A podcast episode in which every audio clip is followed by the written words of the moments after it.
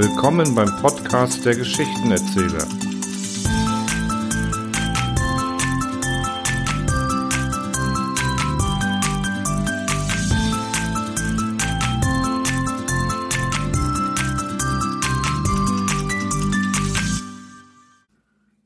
Benefizskalen sind ja momentan hoch im Kurs. Sei es aus Eitelkeit, um Steuern zu sparen oder tatsächlich für einen guten Zweck. Meistens zwar aus den ersteren der genannten Gründe, aber durchaus soll ja manchmal auch der gute Zweck obliegen. Manche Leute allerdings lassen sich zu einer Benefizskala nicht hinreißen. So auch der Protagonist in der folgenden Kurzgeschichte von Rudolf Presper Die gute Sache. Es gibt tatsächlich Leute, die die Kunst vom Können ableiten. Und es erweist sich, dass sie von solchem Vorurteil geplagten eine merkwürdige Antipathie haben gegen alle Dilettantenvorstellungen. Ich kannte einen durchaus achtbaren und sonst geistig gesunden Kollegen, der zu sagen pflegte, ich wette gern, das ist mein Laster.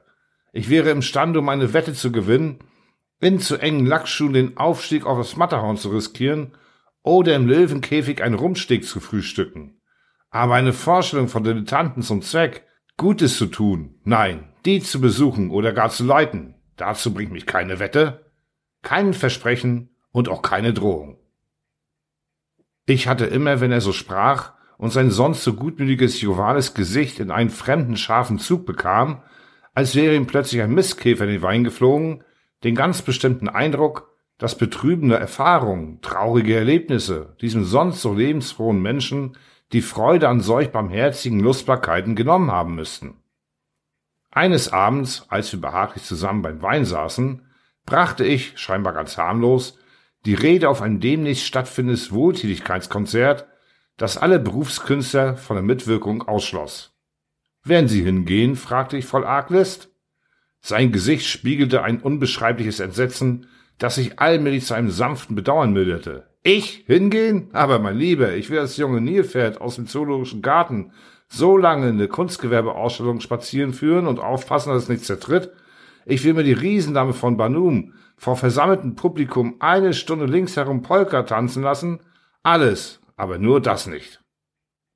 Hm, sagen Sie, lieber junger Freund, wollen Sie mir erst einmal ehrlich gestehen, woher Ihr wunderlicher Widerwille gegen solche harmlosen Vergnügungen kommt?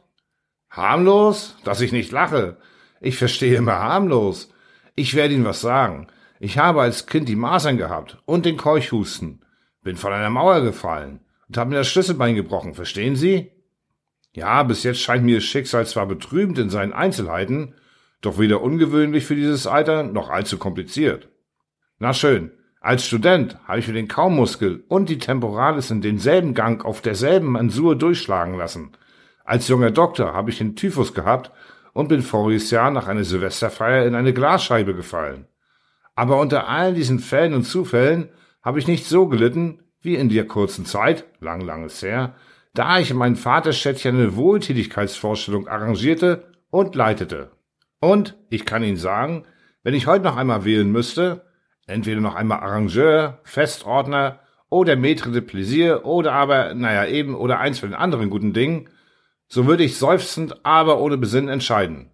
Dann bitte ich ganz ergebenst noch einmal unter die Keuchhusten oder um eine andere hübsche Glasscheibe zum Hineinfallen. Ich musste lachen über den feierlichen Ernst, mit dem er das alles vorbrachte.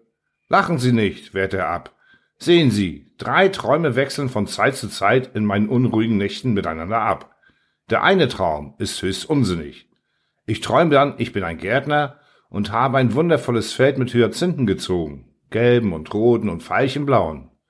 Und wie ich eben einen Überschlag mache, was ich damit verdienen kann, kommt eine Herde Zebras daher galoppiert, rennt mich über den Haufen und frisst mir die ganzen schönen Hyazinthenernte ab.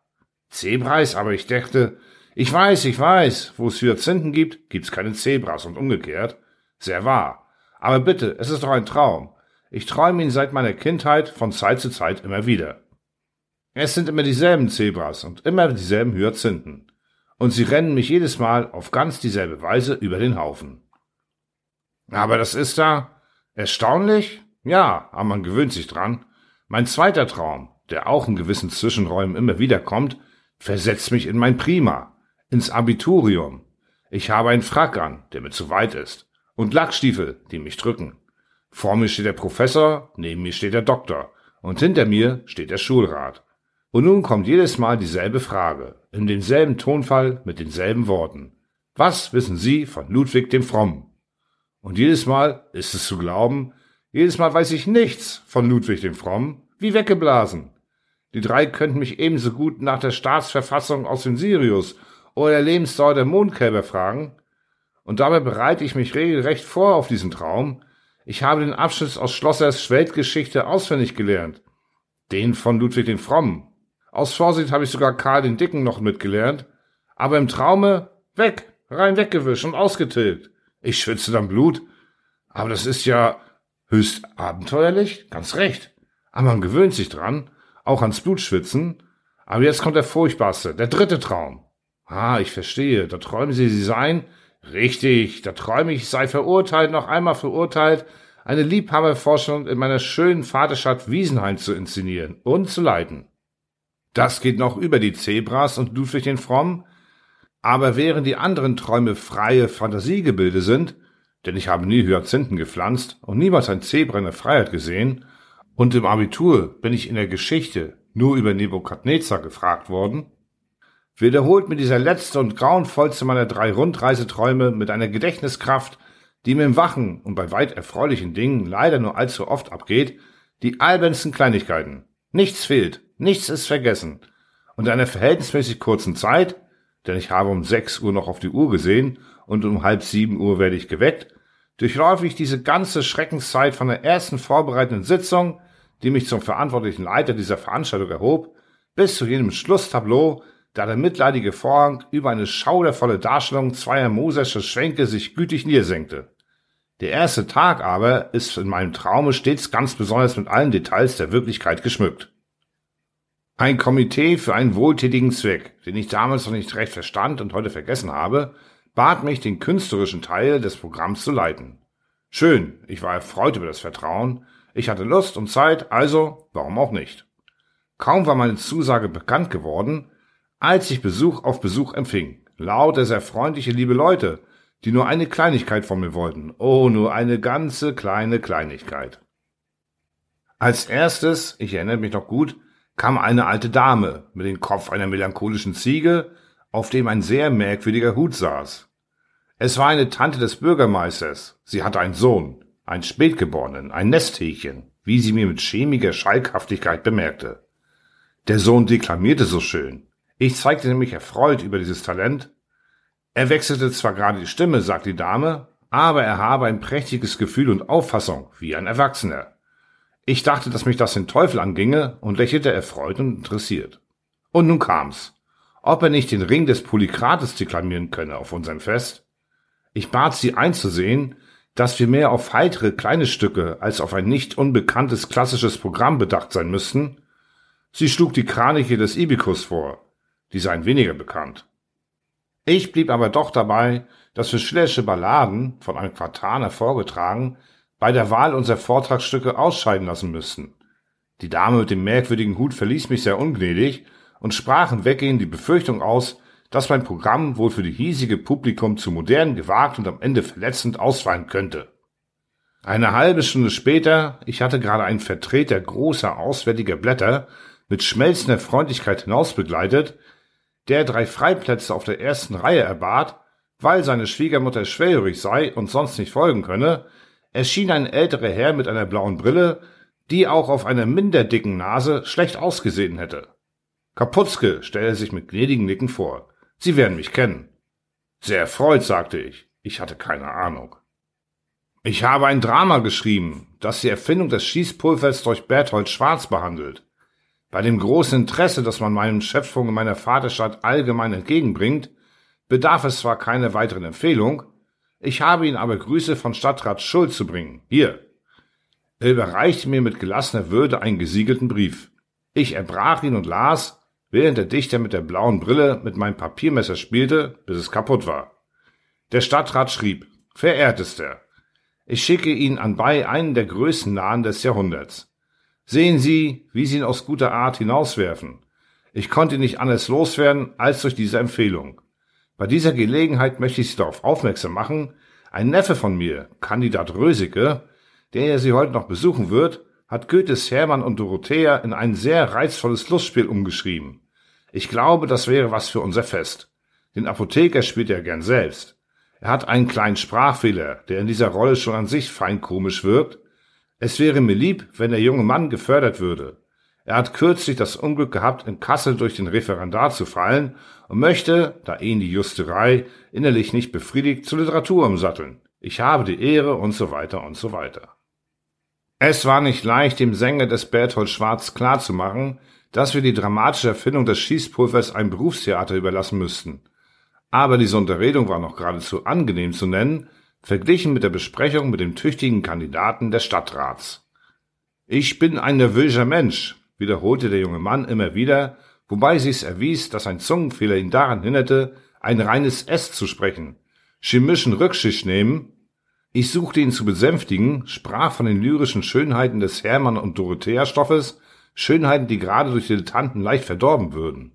Aber ich sag Ihnen doch, ich spiele den Apotheker selbst, zischte er dazwischen.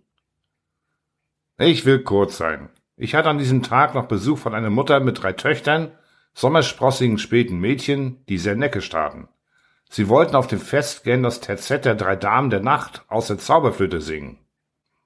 Ein Zigarettenhändler kam auch noch, mir seine Kunst als Bauchredner anzubieten und erklärte sich bereit, den Monolog aus dem Faust so zu sprechen, dass jeder Satz scheinbar aus einer anderen Saalecke käme, was in der Wirkung verblüffend und äußerst reizvoll sei. Ein Weinreisender bot sich, auf Kosten der von ihm vertretenen Firma eine ganze Stuhlreihe sofort aufzukaufen, wenn ich den glücklichen Liebhaber nach geschehener Verlobung auf der Bühne die Worte sprechen lasse, und eines Geliebtes schwöre mir, in unserem jungen Haushalt darf als einziges Getränk nur auf den Tisch kommen, der ungemein herrliche Blaublümchen-Sekt der Firma Titleist in Baccarat, erhältlich in allen besseren Weinhandlungen. Zu viel Mark die Flasche, ohne Glas. Verpackung wird nicht berechnet. Ein pensionierter Ballettmeister vom Valhalla Theater in Nockitten machte mir in einer 17-seitigen, in seiner Orthographie höchst merkwürdigen Brief den Vorschlag, das Leben Bismarcks als Ballett in sieben Bildern mit einer durch Beleuchtungseffekte zaubers wirkenden Schlussszene, 35 Personen, sieben Pferde, drei Ulmer Docken, für zusammen nur 900 Mark zu inszenieren. Mit Wasserkunst 50 Mark mehr. Dass ich am Abend nicht verrückt wurde, verdanke ich nur meiner guten Natur. Aber ich hatte am selbigen Abend einen Haufen Feinde.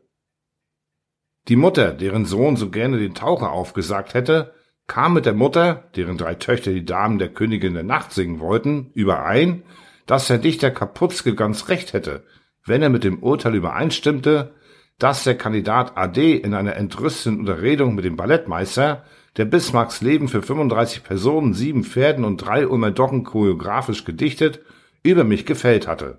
Ein anständiger Mensch ist er, vielleicht, aber ein Esel. Und wie gesagt, ich träume lieber von den Zebras, die mich in die Hyazinthen warfen und munter bei mich hintrampeln, als von jenem Tag.